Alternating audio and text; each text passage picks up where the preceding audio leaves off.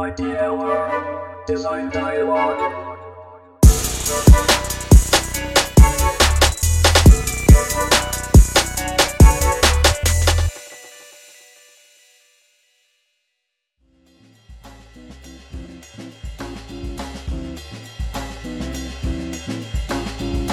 アイディエルがお届けするデザインダイアログ。それでは最後のパート3をお聞きください。新しい社会的文脈を自身が獲得していくといったプロセスにまあつながっていくのかなと。そうですね。はい、はい、はい。思いました。うん、あの先ほどこれからのデザイナーに必要なスキルといったお話だと思いますが、まあ、今のお話以外でえーこれからのデザイナーにはどんなケーパビリティが必要になってくると思いますか？そうですね。うんたくさんあると僕自身もあのデザイナーの端くれとして足りない能力いっぱいあるんで補っていかなきゃならない能力のこうジャンルはリストアップするともう数えきれないぐらいになって、ね、目を置いたくなるんですけども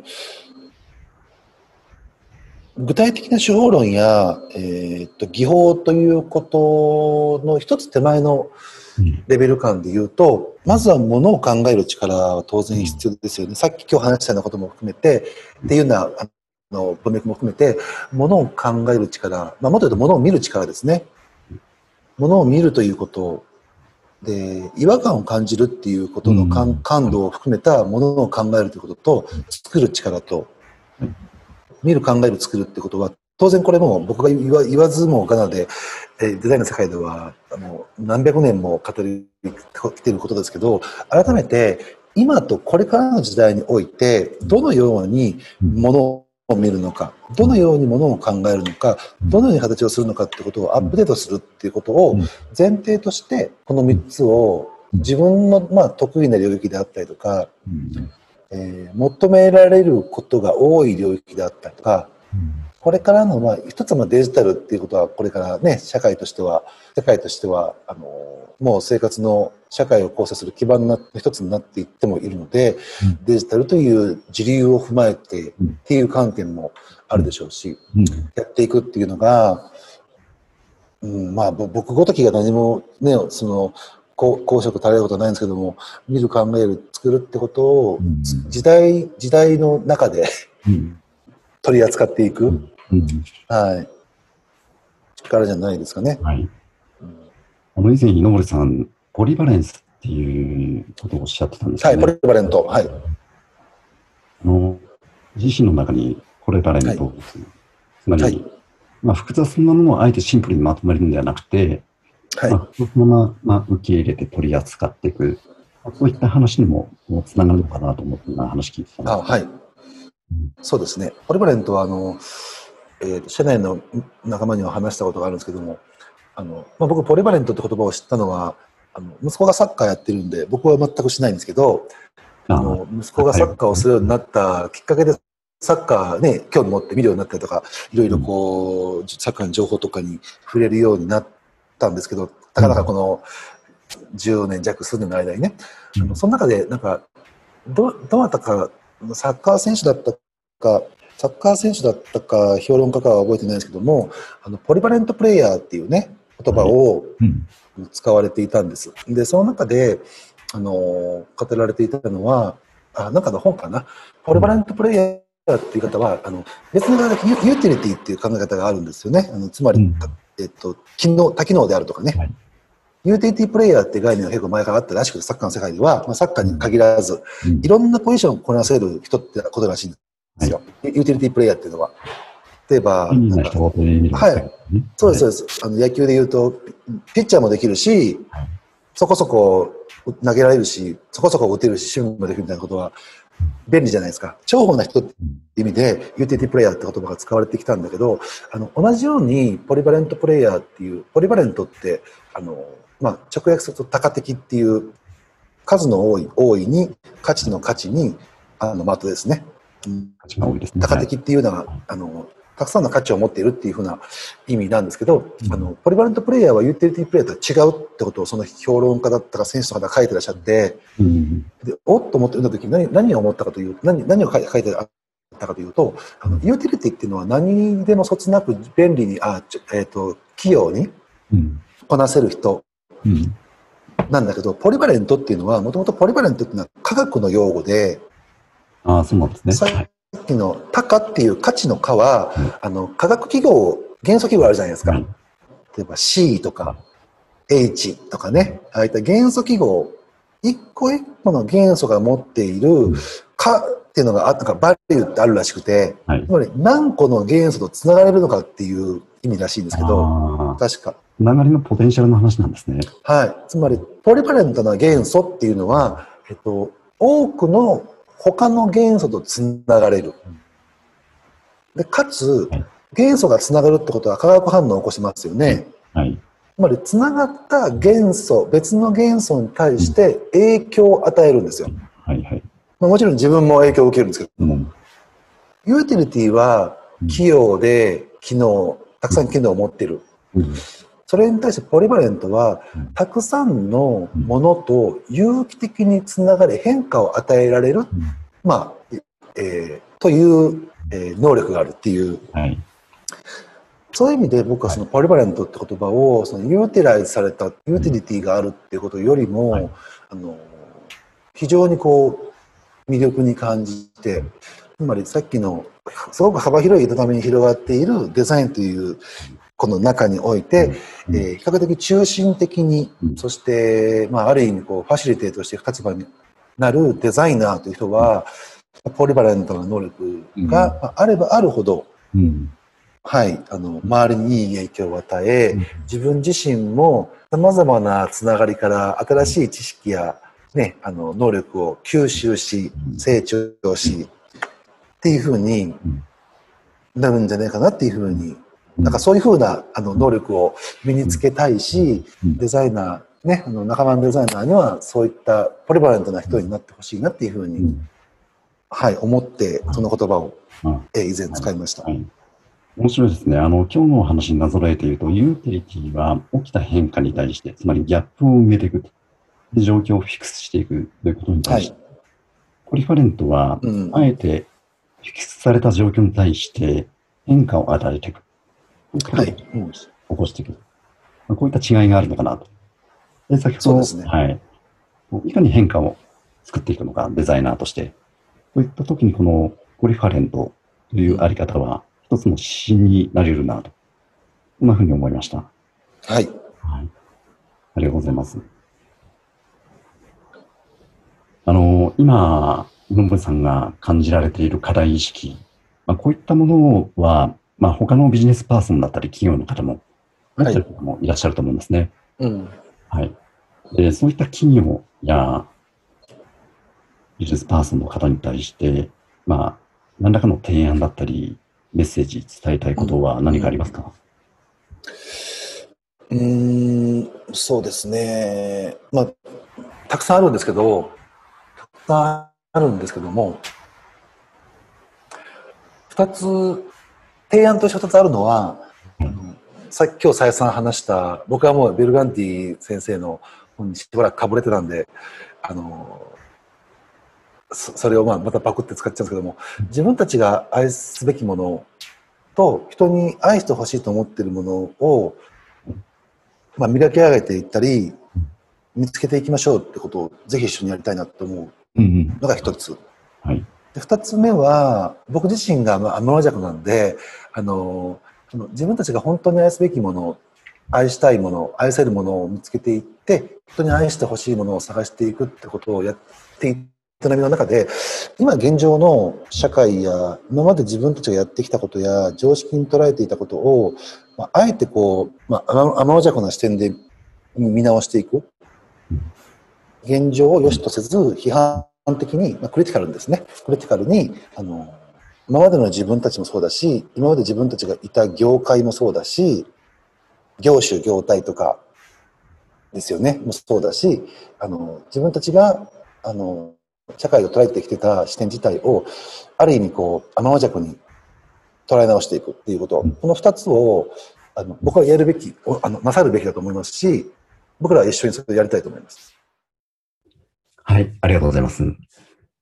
自分自身を取り直しながら愛すべきものを一緒に探していくという非常に深いメッセージでしたね。ありがとうございます。はい。最後に、これまでお話しいただいたデザイン R&D について簡単に振り返りたいと思います。まず R&D について3つのタイプに整理できると思いました。はい。えー一つは従来の R&D ですね。はい。これは技術を対象とした How、つまりやり方の R&D と。二つ目が意味を対象とした R&D。えーつまり意味探索、Why、Why を、えー探索する R&D と。うんそして三つ目が今回提唱されているデザインを対象とした R&D と。で、これは Why と How、両者を統合的に取り扱うものであると理解しました。うんうんで、面白いのは、あの、従来のデザイン経営のアプローチってありますよね。はい。はい。このデザイン経営のアプローチとは似てるようで違うなというところなんですね。うんうんうんデザイン経営は、まあ、事業戦略にデザイン資源を組み込んでいく、つまりデザインをすでにあるもの、あるいは外から持ってくるものとして捉える。はい。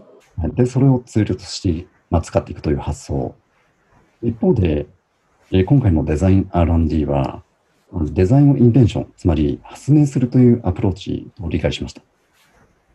ああ、そうですりね。そこには、はデザインをより広く捉え直すチャンスが広がっているように思ったんですね。い。うんうんで、かつそ、このアプローチの面白いところは、ヨモリさんがおっしゃってる、個から始まる文化にフォーカスされることかなと思ったんです。つまり、まあ、物事を常に批判的に捉え直して、お互いに批判し合うという、まあ、個人の文化。で、その個人の文化が、まあ、コレクティブに集まっていくような組織の文化。で、この文化を作っていくってことが、事業構造の変革と実は対応なしていて、どちらか一歩では進んでいかない。構造を変えていくことと文化を作っていくことを、まあ、この両者が両輪で進んでいく必要があるんではないか。そんなふうに思いました？はい。では、これどう進めるのかと。よりプラクティカルな話をまたぜひお聞きしたいと思うんですが、はい。どうでしょう、もう1時間半経って喋りすぎましたね。はい。ちょっとまた次回、はい。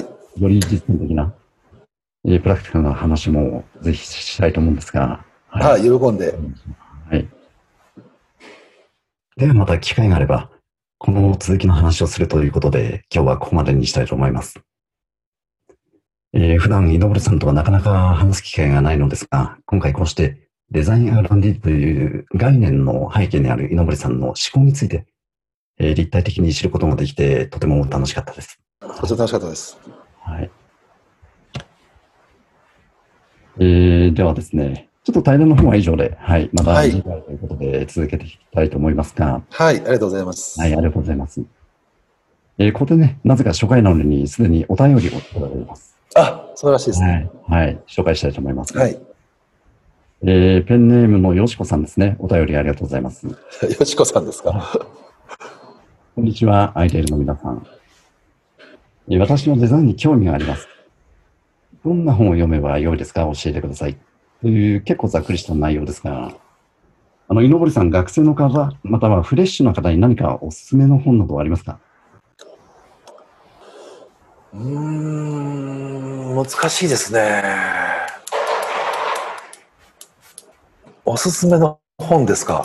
うん何を、何をこう、ねえ、あの、感じ取っていただくかによっておすすめする本を、おすすめしたい本はたくさんあるんで、変わるんですけども、変わるんですけども、あのまだデザインのバックグラウンドもおそらくない方なんでしょうね。はあ、はあ、はあ、はあ、はあ。なるほど。まあ、最近、デザインという言葉が、まあ、いろんなところでうん。出てきて、ちょっと興味が湧いてきたと。うん、し自分の仕事にも関連があるんじゃないかなということで、聞いてきたなと思うんですね。そうですね。うん。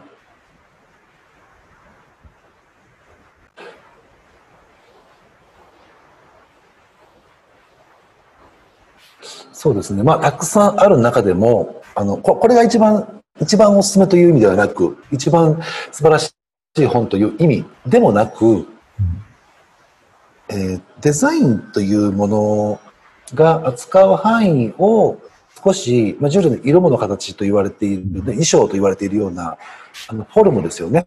っていうものから、少し、あの、視点を広げてもらうっていう観点でお勧めしたいのは、これもほぼ古典ですけども、あの、ギルマート・パインという二人の方が書いた、経験経済という本。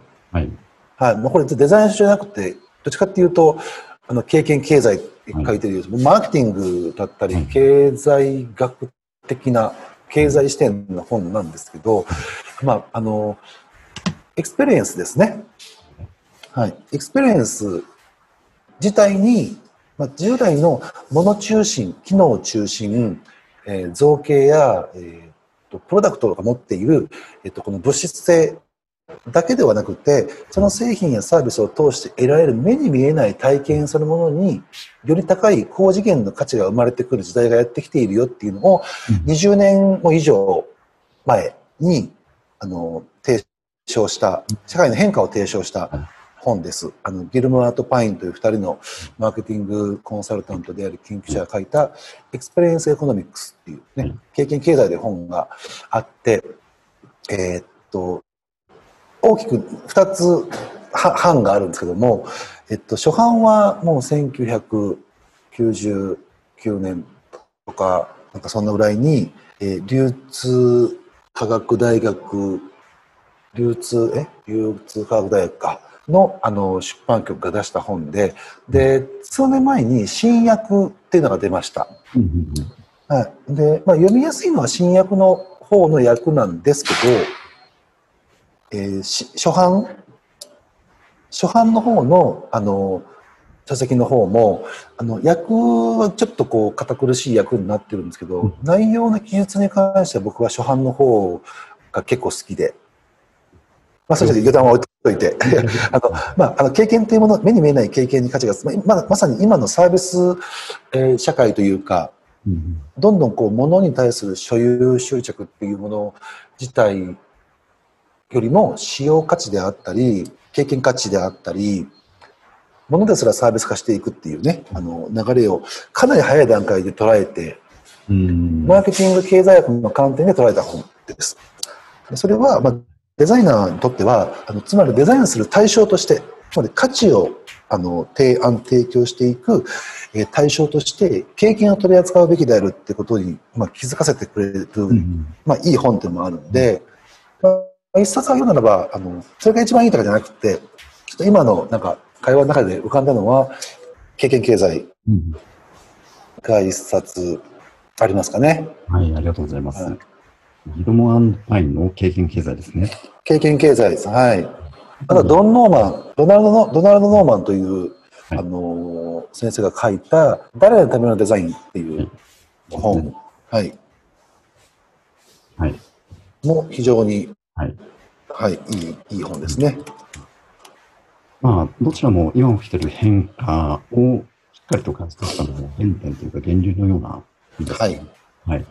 結構、その、誰のためのデザイン、ドン・ノーマンの誰のためのデザインを、ちょっと今なぜ挙げたかというと、僕自身も、さっきの会話の中で出てたように、この5、6年で、いわゆる問題解決のためのデザインから問題を作っていくっていうはいデザインに、まあ、しあの、もちろん問題解決を否定してるわけじゃなくて、あの、ちょっとこう自分のデザインする、デザインというものの役割や意味の視野を広げていっているところなんですけど、ドン・ノーマン自身も、あのこのダイレントのデザインっていう本を、えっと、何年前だっけな、えー4、5年前に増補版、改訂版っていうのが出てるんですけど、出てるんですね。で、初版はもっと前に出てるんですけども、あの、かなり中身を大幅に書き換えてるんですよ。あ、そうなんですね。はい。でドンノーマン自身が、ドンノーマンってある意味人間中心デザイン、ユーザー中心デザインのもう教祖のような人なんです。はい。ユーザビリティ教科書に出てきますよね。はい。ね、あのユーザビリティエンジニアリングプの観点で言うと、あの、神様の人なんですけども、その人自身が、ある意味自分が最初に提唱した人間中心デザインを、まあ、ある意味自己批判して、うん否定じゃなくて自己批判して、うん。えーっと、取り扱い方や範囲を広げていってるっていう。それを4、5年前の造法版をのの出版の際に、かなりこう大幅に、はい。あの筆を入れ直したっていう、なるほど。まさに先ほど井ノ原さんおっしゃったね、自身の考えをできるだけ早く出して、あそうですね。はい。かなり長期スパンではい。お願いする感じですね。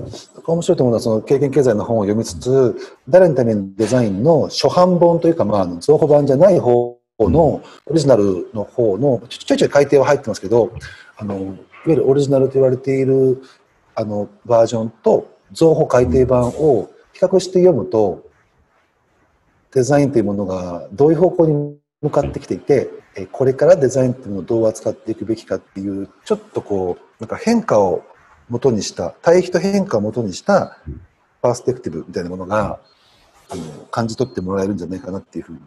はい。はい。とてもいい読書法ですね。はい。あえて、はい。時時代を置いて読むことによって、まあ変、デザインの方向性もそうだし、社会文化の変化、コンテクストの変化もそこから読み取ることができそうですね。そうですね。はい、ありがとうございます。はい。はい。よしこさん、ぜひ、えー読んだ感想などね、えー聞かせてもらえればな。吉子さん、いや、誰だろうな。吉子さん。どうですかね。誰でしょうね。はい。はい。えーこういった形でですね、お便りは随時募集してます。メールや SNS 等でお気軽にお送りください。 IDL では他にもノートやニュースレターを発行しています。日々のニュースやトピック、またメンバーの様々な考察をお届けしたいと思いますので、えーそちらもぜひね、ご覧ください。えー井上さん、今回は iDeal のラジオ iDLR の第1回の収録でしたが、はい。これからやってみたいことありますかね？や、面白い、面白かったですね。まあ、僕、ラジオ、あの、大好きなんで、ラジオというメディアが、うんあの、最近、ポッドキャストはね、あの、人気が出てますけども、このメディアとして、うん。あのこの声のメディアっていうことを捉え直していくっていうのも、僕個人的にはすごい興味がある領域なんで、それは個人的なかあのメディアデザインっていう観点からの興味がある領域なんで、うんあのいろいろ取り組んでいきたいと思うのと、まあ、もし、ね、この、木杉さんのラジオに呼んでいただけるんだとしたら、あの普段自分が持っている批判的な批判精神であったりとか、疑問的なことであったりってことに対して語り合いたい部分もありますし、まさに相互批判をしたいし、あの世の中においてデザインっていうものがどういうふうなあのこう期待があるのかっていうことと自分たちが何ができるのかっていうところのあの議論であったりいろんな方とそういった対話がうんできれば楽しいなと思います。そうですよね。あの、まさに、できたものを伝えるのではなくて、まあ、透明性を高めて、こういった音声を通じてね、えー何か変化を生んだり作っていく、まあ、そういった場になっていく可能性は非常に、えー僕も今日話をしていて思いましたので、はい、はい。またぜひね、えっ、と、次回お話しできればなと思います。楽しみにしていはいます。で、また次回以降はですね、えっ、と、IDL の他のメンバーが、えー、様々なゲストを、えー交えてね、えー対話していきたいと思いますので、はい。よろしくお願いします。はい、楽しみにしていま今日す。も、はい。ありがとうございました。はい、ありがとうございました。ではまた。